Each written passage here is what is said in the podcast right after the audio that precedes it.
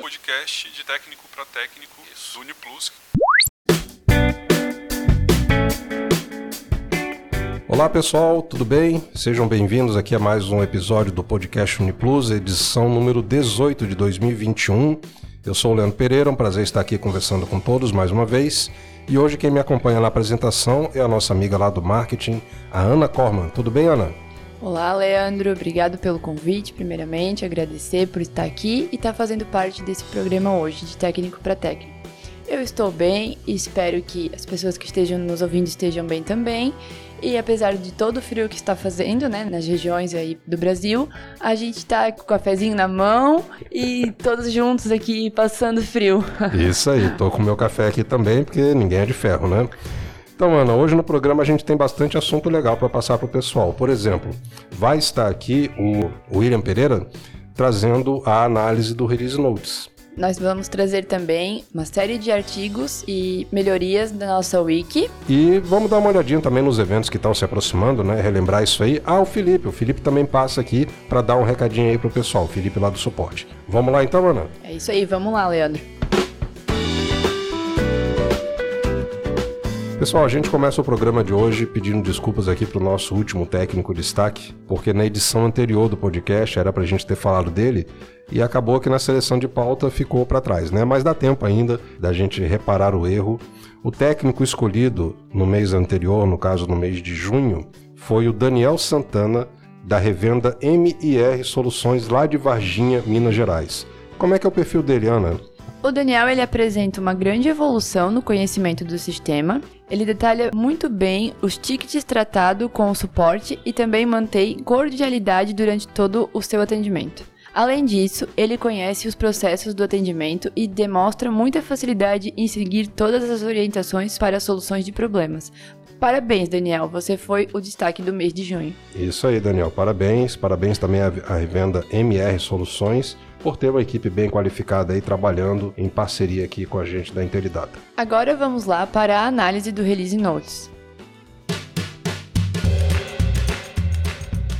Estou aqui com o William Pereira para a gente falar um pouquinho sobre o Release Notes da última quinzena. E aí, Will, como é que anda as coisas, meu caro? Tudo bem? Opa, boa tarde, Leandro. Boa tarde, pessoal.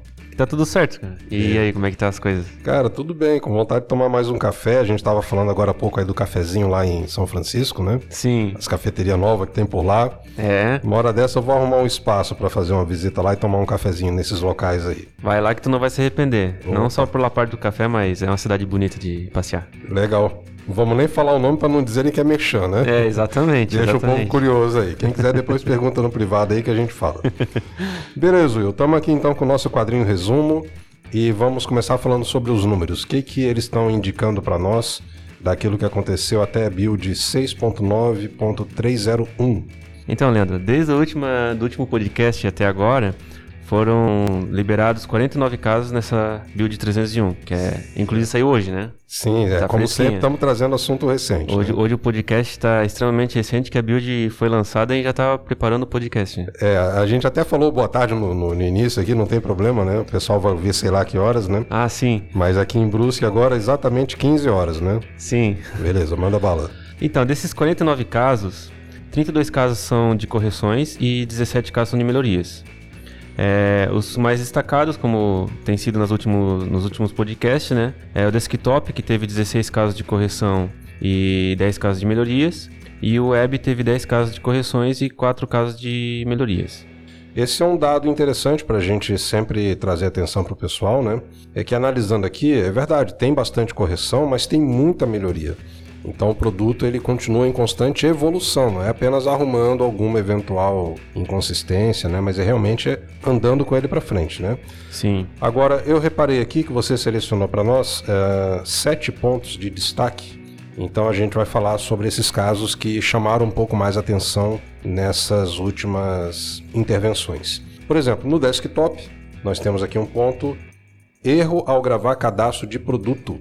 Esse erro, Leandro, acontecia nos clientes que estavam com a funcionalidade custos adicionais habilitados. E quando ia incluir um produto novo e, e gravava o produto sem informar algum custo adicional, ele gerava erro, Uhum. porque estava esperando essa informação. Então foi feito um ajuste para mesmo que o cliente não informe custo adicional no produto, o produto possa ser gravado corretamente. Perfeito, muito bom. Ainda no desktop, erro ao importar XML de entrada. Esse erro foi detectado é, nas últimas duas builds, a 6.9.299 e 6.9.300. Então, para os clientes lá não utilizarem essa build que vai ter esse problema na importação de XML de entrada, né? Esse erro acontecia quando o cliente fazia importação de XML e cadastrava produto novo pela importação. Então, se ele só associava, não teria problema nenhum, mas estava com problema na parte de cadastrar produto novo pela importação de XML. Entendi. Então, foi ajustado e já nessa build 301 já está liberada a correção. Que bom, né, cara? Essa 300 é aquela famosa versão de Esparta lá, né? É isso. Arru! Virou meme. Virou meme internamente também. Ainda aqui no desktop, William Pereira, vamos aqui, ó. Solicitação contábil para geração com registro 1100 ou 1100, né? De informações sobre exportação. É, então, Leandro, esse daí foi uma implementação nova no sistema que vai ter um, um cadastro é, das declarações de exportação, que é o registro 1100 do SPED fiscal. Foi feita essa implementação, né, que é uma, uma solicitação de algumas revendas já que estavam pedindo, e foi disponibilizado agora no menu cadastros, outros, SPED, declarações de exportações 1100. Certo. É, vai ser feita uma wiki, está sendo preparada, né, sobre como é que vai funcionar essa tela. Então, os clientes agora que vão precisar informar o registro 1100 sobre as exportações já tem essa opção no sistema para poder fazer o cadastro. E uma melhoria ainda no desktop, que é o melhoria no desempenho das rotinas de cálculo do custo médio. É, esse é um ajuste que algumas revendas estavam enfrentando o problema de uma certa lentidão quando o sistema fazia o cálculo do custo médio. Então foi feito um ajuste nessa rotina e foi testado em algumas bases aqui e levou um tempo médio de 9 minutos para calcular cada mês. Hum, Então, se o cliente tiver muitos registros pendentes de cálculo, vai levar um tempo maior. Mas se o cliente tiver tudo em dia, então para calcular um mês ele vai levar cerca de 9 minutos. nove minutos, né? Até porque é um cálculo que envolve muitas verificações. Sim, ele muitas tem que verificar né? todas as entradas, tem que verificar todas as informações referentes ao produto no sistema, né? Então, se o cliente tiver muita informação, claro que pode levar mais tempo. Mas aí a gente fez aqui a média na- na- nas bases que a gente tem aqui de clientes grandes e clientes pequenos e levou uma média de 9 minutos. Beleza, muito Para cada mês, né? Frisando que é cada mês. Cada mês, nove minutos. Perfeito. Vamos agora mudar para o PDV. No PDV a gente também tem uma melhoria, que no caso é na carga da base do PDV com o Yoda. Sim, essa melhoria, é, como é que o PDV funcionava, né? Quando ele iria fazer uma carga de, de base com o servidor Yoda ou o servidor PDV, ele abria uma conexão e esperava o servidor gerar o arquivo e aí então mandar o arquivo. Se a base do cliente era muito grande, ele podia dar um erro de timeout, porque ele ficava com a conexão aberta esperando o servidor. Então, alguns clientes que tinham muita informação, muitos cadastros para poder fazer a carga, estavam sofrendo porque às vezes dava esse, esse erro, né? O que, que foi feito agora? O PDV ele vai simplesmente acionar um comando no servidor Yoda. O servidor Yoda vai gerar o arquivo e o PDV vai ficar só chamando um outro comando para verificar se já foi feita a carga, né? se o arquivo já está pronto para poder fazer download. Então, dessa forma, o PDV não fica com a conexão aberta e não vai dar o timeout. Só que o PDV vai ficar aberto, né, esperando a conclusão do download da carga de base até que o Yoda retorne que o arquivo está pronto e o PDV faça o download.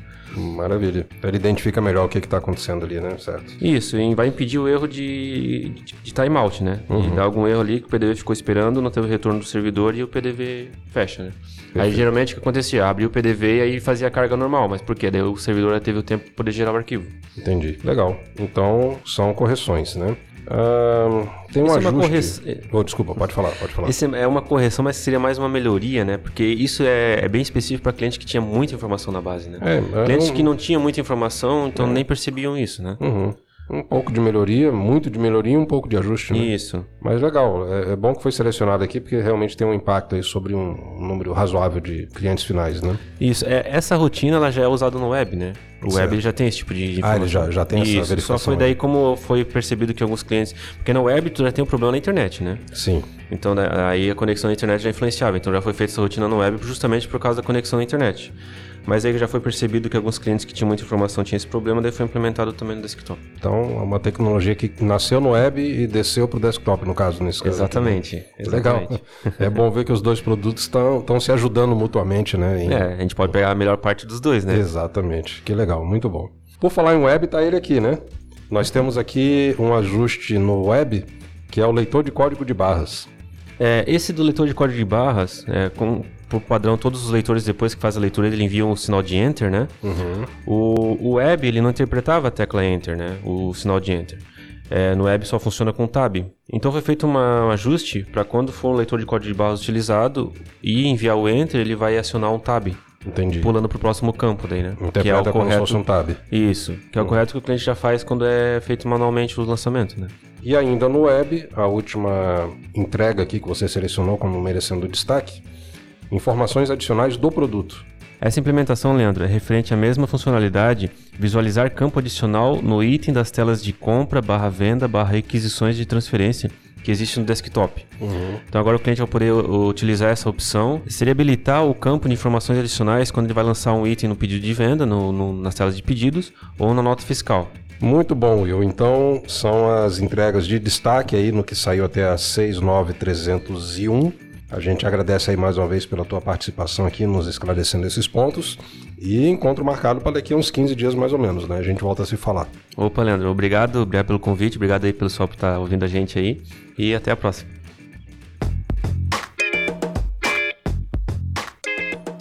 Pois é, Ana, nesse programa a gente tem várias alterações e novidades aí no Wiki para passar para o pessoal, né? Temos sim, Leandro. Começamos então com a alteração no artigo sobre vendas do PDV. Tivemos a inclusão de seção explicando em detalhes as operações com moeda estrangeira. Tivemos também alteração no artigo sobre PAF NFCE para Santa Catarina. Atualizamos o link para o manual de solicitação de uso disponibilizado pelo Cefaz. O link agora aponta para a versão 1.2 do manual, embora a capa do manual ainda esteja identificado como versão 1.1, mas o ajuste de capa é o Cefaz quem faz. Ficou até engraçado, né? Você faz quem faz, é isso aí. Verdade. Tivemos uma alteração na integração com o Mercado Livre. Incluímos a observação de que agora também está disponível para o Uniplus Web. Tivemos também uma alteração no artigo que explica o funcionamento do suporte técnico. Incluímos trecho comentando os horários de atendimento e o plantão de suporte no sábado. Lembramos também que no sábado o atendimento é exclusivo por WhatsApp e apenas para assuntos urgentes.